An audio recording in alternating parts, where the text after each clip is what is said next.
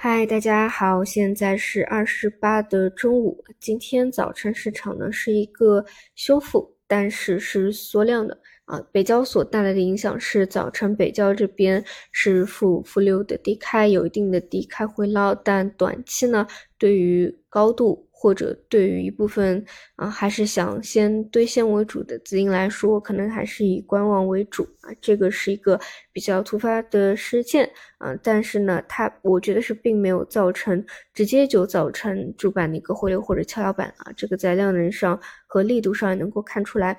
总之呢，在昨天已经是再一次达到了重要的支撑位附近，暂时呢也是能够企稳回升的。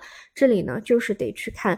短期啊，就是在几个交易日以内回升冲关的一个力度，跟去年底会比较类似。因为实际上早晨讲了，就是这个关键节点也比较类似啊，像考核期这样的一个切换过去以后啊，资金能不能够再达成一个共识，尤其是正好一波又回调。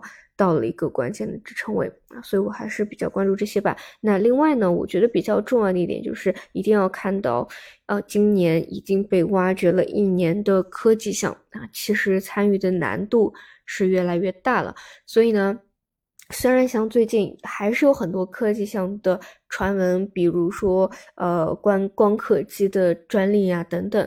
嗯，我觉得这个节奏已经越来越难把握了。它不是那种流畅的、比较好的在底部时候起来那种赚钱效应。嗯，就是一天涨一天跌啊，一天开盘就是晚上吹，隔天就给你兑现到深水，还是比较常见的。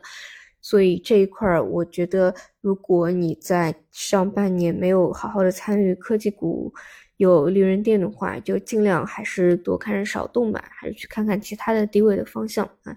好的，那么就收盘再见。